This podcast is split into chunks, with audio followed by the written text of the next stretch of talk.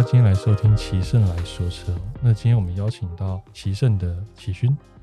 大家好，我是奇胜汽车业务启勋。好，那想问一下启勋哦，就是在台北市啊，交通工具这么方便的地方啊，我们到底需不需要买车呢？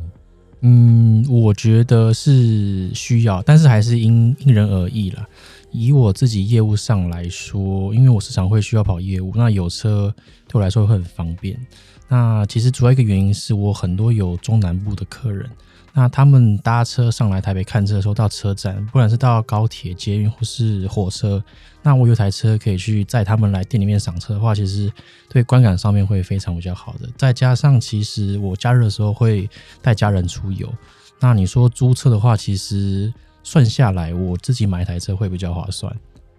我是说你的工作需求，然后还有你的生活上也都需要用车嘛？是的。如果以没有车的状况来说啊，你的通勤会是变怎么样？我会变成搭捷运，其实捷运公车也是很方便。那加上其实现在我记得有推出月票方案，好像是北北跟哎台北新北跟基隆，它会有一个月的吃到饱的方案这样子，包括捷运公车跟 U Bike 这些。所以当然以呃费用来看啦，就是搭大众交通工具确实是省钱蛮多的。是。但车买车开车总是有它的优点嘛，除了说费用比较高之外，对。那现在其实算这天有寒流嘛，其实以搭车或是骑车来讲，都是真的还蛮冷的。有一台车能载着你的另外一半或是家人，那感受确实是不错的。对啊，不用在那边吹风淋雨这样子。除了呃遮风避雨之外啊，是不是还有一些其他的比较有优势的地方？优势的地方。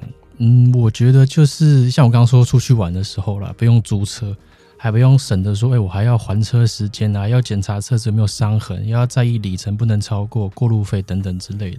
其实自己买车的话，就比较不去 care 这些东西了。优点的话是这样子，我觉得在用起来也比较放心，放手去开车，不然你跟别人租车担担心说，哎，开太快会不会有撞到，或是有什么小伤痕，然后后续一些问题。就是很麻烦这样子。那其实台北养车的成本啊，以你来看，大概是会有多少费？有哪些费用？其实我一个月的油费大概加一次油大概是一千两百块左右，那一个月大概加四次，所以大概抓五千块。那你说保养的话，大概是一万公里保养一次，那一次的费用大概在五千到七千不等。所以其实一年这样抓下来，一年保养再保养两次左右。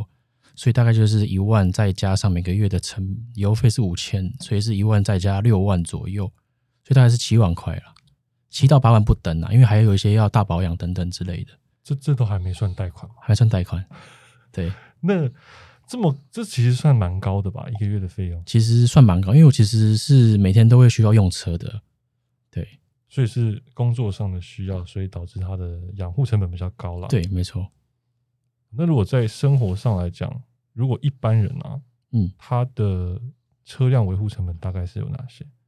车辆维护成本，基本的机油就会保养的话，就是机油，还是机油跟那一些所谓的一些耗材，比如说空空气滤清器啊等等之类的。像其他会有一些小东西的话，比如说它会有一个像机油芯，这等等一些小东西，其实那些费用都都哎都是没有很贵的啦。对，其实加起来的话，一次的话大概在三千上下，三千到四千左右这样子。对，那说到买车，还有个重点就是停车的问题。嗯，停车费的部分呢，还有停车位。停车位，那这个就是一个要考量进去的问题。像一个月现在最便宜应该是三千元，应该是一个月。那像我自己是停室内的，室内可能要到四千到四千五左右，还是要看你的地区。对啊，可能新北可能是四千，可能在台北可能就要五千。哇，那这个费用 算下来真的蛮高的，蛮高的，确实。所以你会嗯建议说，呃，什么样的人可以买车吗？在台北的话，我觉得如果你是业务性质的工作，会需要常常跑客户的话，买车是一个很不错的选择了。但你说您如果是内勤单位，或者是平常家里就有车，或是可以骑车的话，其实就不用买车这样子。对，如果不没有到外面需要跑公务等等之类的，嗯，因为其实现在台北的交通其实也算发达了，你基本上要去的地方，捷运、公车都能到，除非像是比较山上或是比较偏远的地方这样。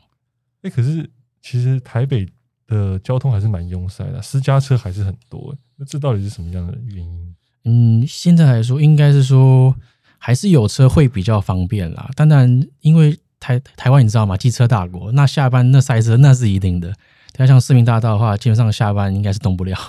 对啊，是没错。车辆就是说，除了实用性之外，它会不会有一些其他？比如说，因为他很喜欢这个车，他本身是有热情的，嗯而不是真的只是为了移动而买车呢？是以以你遇到这些客人来说，他们很多像我很多卖的超诶、算是跑车类的啦，他们都是比如说假日有车友会一起去跑山。那其实在这过程中能享受那个开车的乐趣，其实是远远大过于那个买车的那个成本。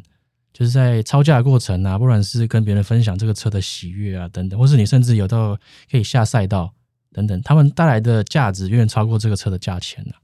对，所以车对他们来说，可能就是一个娱乐的工具。就娱乐工具。话说回来啊，撇开台北人不说好了，那中南部的人啊，他们会是不是对车辆需求比较高？对，那那是一定的。就是除了面积比较大之外，他们很多像是比较偏乡地区，甚至是没有公车的，所以基本上还是仰赖汽车为主了。对，那你说骑车的话，有时候真的下大雨，或是风吹日晒雨淋，那感受还是不是很好这样子。对啊，那你的第一台车是哪一台车？我的第一台车是 B N W 的二二零 i 双门的，哦，那你当初就是真的是为了工作才买的吗？主要是为了工作，那也想圆自己一个双门的梦了。想说在人生还没有结婚之前，可以开一台双门车这样子。对那怎么会当初特别挑这台？因为以同级车来说，它的操控性跟它的性价比，我觉得是最高的。对，除了撇除那些漏油等等之类的话，对，哦，就像我刚刚前面讲的，它的价值远远大过我买的价钱这样子。嗯，对所以这是你呃第一台车，然后你是买中古车，我买中古的，对。那你当初是怎么样看这台车的？这台车其实我到现场看了之后，它的车况我试了之后，其实我大概前前后后应该大概半小时左右有啊，我就买这台车了。因为其实我有看过其他款车，那试试起来的话，没有这台车的整个驾驭起来的那个顺畅感没有那么好。对，所以让我买车的还是我上车那一瞬间，然后有自己开过，那确认过车况真的是没有问题，我才买的。那这台车你有做什么改装吗？在外观上面有加一些空力套件，像 B N W 的话，大部分都是它那个鼻头都是银色的嘛，那我特别有去换亮黑色的，那还有装下巴，还有侧裙跟保杆这样子，还有一个小尾翼，哦，对，就让它更有战斗的感觉。所以是属属于外观的。对外观的对那它的油耗 OK 吗？油耗的话，以我市区来讲，大概是九到十左右。对，那如果你有常在开高速的话，可以可能可以到十一、十二等等。对，所以还算省油啦，我觉得。所以你呃工作通勤每天都是开这台车，对，没错，大概一天的话，大概开个三十到四十公里差不多了。哦，那也是蛮多的。对啊，因为平常就是可能要到客户家收证件啊，或是要拜访同行厂商等等之类的。那话说回来啊，自己拥有一台车是很棒，没错。可是也有另外一种租车的选择，租车会不会也是蛮方便？租车也很方便的，像现在有的 Iron 或是 Zipcar，Iron 都是以国产车为主嘛，都是 Toyota 的，像是 Yaris 或是 Vios 或是 Artis。那有另外一个叫 Zipcar，它是以欧欧系车为主，像是福斯的，它有 Golf、有 Polo，甚至有 Touran 这种车。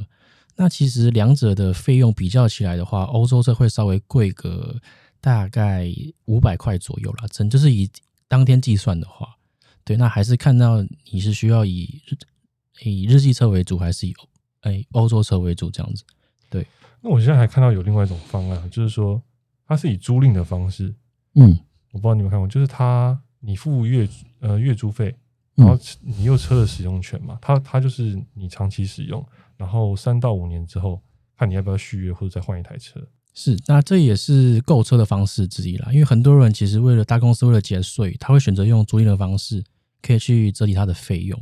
那像刚刚您提到的，就是他三到五年就可以换一台车，这其实对于他可以不用去烦恼说，喂，我这台车是不是旧了，没有价值，或是诶享享享受不到新新联式的一些科技设备的时候，其实做租赁就是一个很好的选择。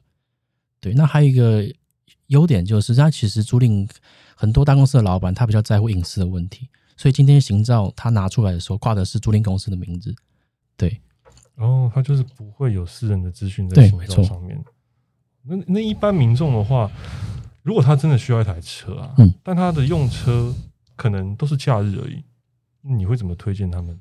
我会建议用租车的方式，租车的方式。对，因为像我刚刚前面提到的 Iron 或是这个 Zipcar，其实他们都非常的方便。